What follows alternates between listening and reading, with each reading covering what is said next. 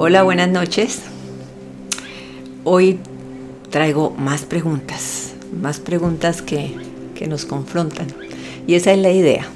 Cuando estamos en procesos de aprendizaje y de transformación, es ideal que nosotros mismos nos hagamos preguntas porque cuando las respondemos empezamos a darnos cuenta de qué es lo que realmente está pasando. Entonces la pregunta que les tengo para hoy es, ¿quién crees tú que eres? ¿Cómo te describes? Entonces van a empezar, no, pues yo soy, por ejemplo, si a mí me preguntan, ¿y tú quién eres? Digo, lo que les he dicho, un ser espiritual viviendo una experiencia humana. Y si me preguntan, ¿pero cómo eres? Entonces yo diría, soy estricta, a ratos me comporto muy estricta, soy dinámica, muy dinámica, soy algo que tiene que ver con la autoestima, me valoro mucho, soy un ser humano íntegro, procuro serlo todos los días, cometo errores, cometo equivocaciones, sin embargo, reflexiono, hago esto que estoy diciéndole que, hagamos, preguntarnos quién eres. Pero ¿qué es lo que realmente pasa? Que regularmente hasta el día de hoy hemos vivido nuestras vidas con etiquetas. Y esa es la invitación que siempre les hago. Hoy vamos a hacer una invitación a zafarnos de las etiquetas. ¿Cuáles son esas etiquetas? Ponle cuidado. Algunos dicen, es que así soy yo ah, pero es que este, este muchacho mire tan desordenado en la casa, dice la mamá, dice, ah, es que así soy yo. Y es facilísimo salirse, si me aceptó bien y si no también. La otra, yo siempre he sido así. Mijito, pero es que por Dios ese genio que tiene niña, ese genio, ah, no es que yo siempre he sido así. La otra, es que no puedo evitarlo. Y lo otro, es que ese es mi carácter. Y todas estas cosas que te he nombrado son evasiones. Estás evadiendo el cambio. Y las otras personas, supuestamente quienes conviven contigo, se tienen que aguantar. No, así no es. Es realmente nada que te etiquete, porque cada día en este planeta, cada día es una oportunidad ¿Y sabes qué es lo que pasa en este planeta? Que el cambio es una constante de vida. Cuando tú te quedas con una etiqueta, es que cuando estaba yo chiquito, o cuando aceptas las etiquetas, es que es igualitico al papá. Ah, es que ella es igualitica a la mamá. La mamá era así de mal geniada. ¿Y quién ha dicho que tú no puedes cambiar eso? Se pueden cambiar hasta las cosas de la salud. Yo creo que en algún momento les comenté. Mi mamá padeció, la verdad es que es eso, un cáncer. Un cáncer que yo misma digo que uno lo hace. Cuando tú tienes resentimientos, cuando tú tienes complejos de culpa, cuando, cuando tú no te valoras, tú empiezas a dañar tu cuerpo, empiezas a somatizar. Y mi mamá guarda un resentimiento profundo por muchos años con toda su familia, por una herencia. Y somatizó, somatizó en un cáncer. Entonces imagínate lo que pasó en mi familia, entonces todo el mundo estaba diciendo, ah, es que si la mamá murió de cáncer, entonces ella también le va a pasar algo así. Yo dije, rompo con ese esquema, rompo con eso. A mí no. Entonces empecé a mirar todas las condiciones y bueno, ¿cómo era la alimentación de ella? ¿Hacía ejercicio o no hacía ejercicio? Y empecé a sanar yo misma, a decir, me alimento diferente, hago ejercicio todos los días y por sobre todas las cosas cuido mis pensamientos. Mi afirmación de hoy, ¿cuál es? Hoy en día, yo soy energía, yo soy vitalidad, yo soy salud perfecta. Ese es mi programa. Entonces, no aceptes etiquetas, porque las etiquetas adivina qué pasa contigo. Eres como una estatua. Ah, dijeron que soy mal geniado y se queda mal geniado toda la vida. No, no, no, no, no. Recuerda que siempre te estoy diciendo, el poder lo tienes tú. Tú tienes el poder de cambiar lo que quieras cambiar digo, ¿te da beneficio? ¿Te trae beneficio ser mal geniado? ¿Te trae beneficio ser el gruñón o la gruñona de la familia o de la oficina? Ustedes todos me van a decir, ¿ha sido muy rico tener jefes gruñones? Uno dice, uy, Dios mío, va a llegar a la oficina, esa persona gruñona, qué impresión. Y la, y la energía se carga. Qué rico que a uno lo recuerden por haber sido un excelente jefe. Muchos de ustedes que me están viendo todavía me dicen jefecita y ustedes no saben cómo mi corazón se regocija. Si a uno lo recuerdan con cariño y con amor, es porque hubo cosas muy buenas.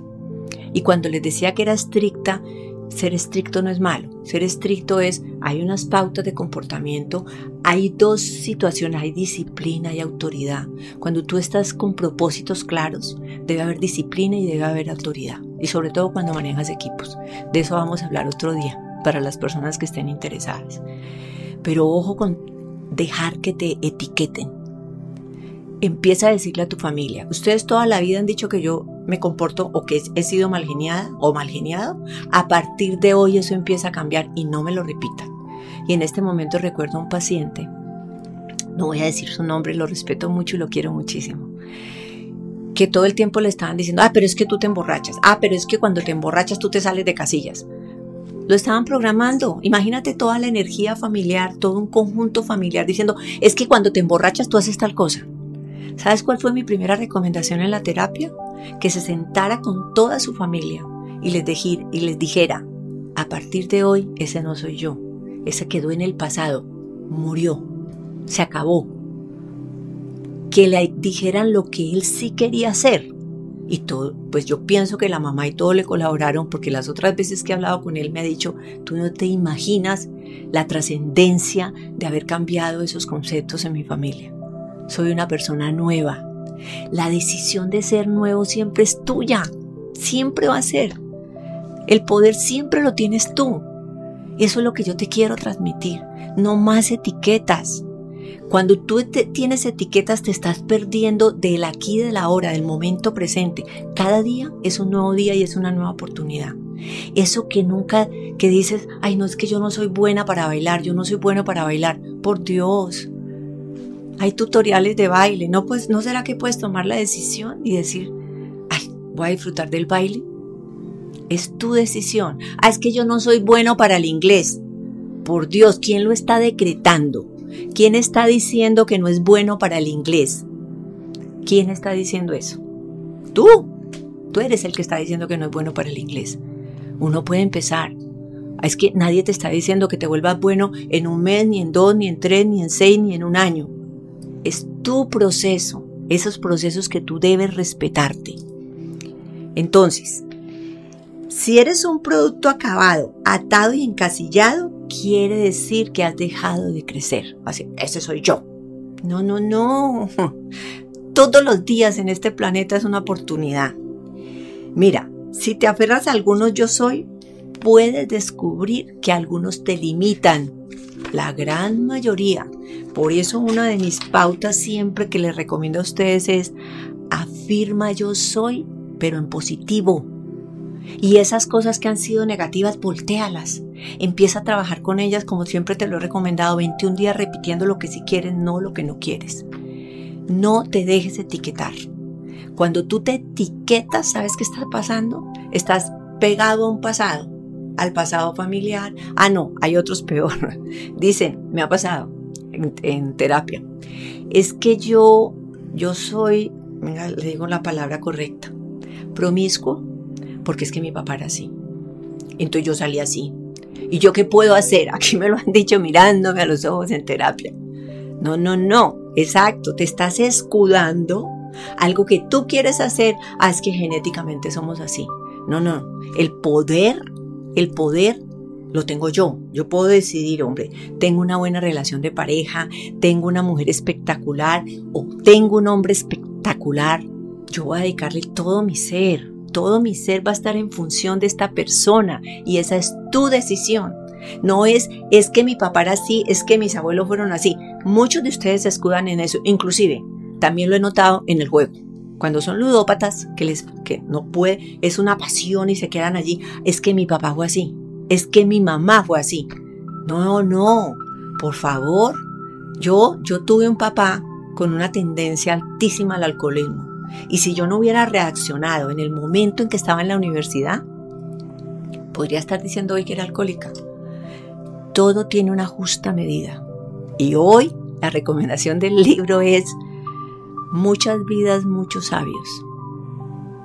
de Brian Weiss. Él es un médico psiquiatra que aún vive en Miami. Y ahí vas a encontrar unos mensajes espectaculares de los sabios que dice, todo es punto de equilibrio. Todo es punto de equilibrio. Si tú te tomas un buen whisky, si te tomas un buen roncito, un zacapa que me encanta, si te tomas una buena cerveza, lo disfrutas con tus amigos y hay punto de equilibrio, al otro día estás recordando maravillosamente. ¿Cuándo es? Cuando, cuando perdemos el equilibrio. ¿Quién tiene el control? El control lo tengo yo. Yo. Yo soy la que disfruto de todo lo, de todo lo mío. Como siempre, los quiero invitar a que me sigan en mis redes sociales. Estoy enviándoles unos mensajes diariamente que yo sé que contribuyen al crecimiento de todos nosotros.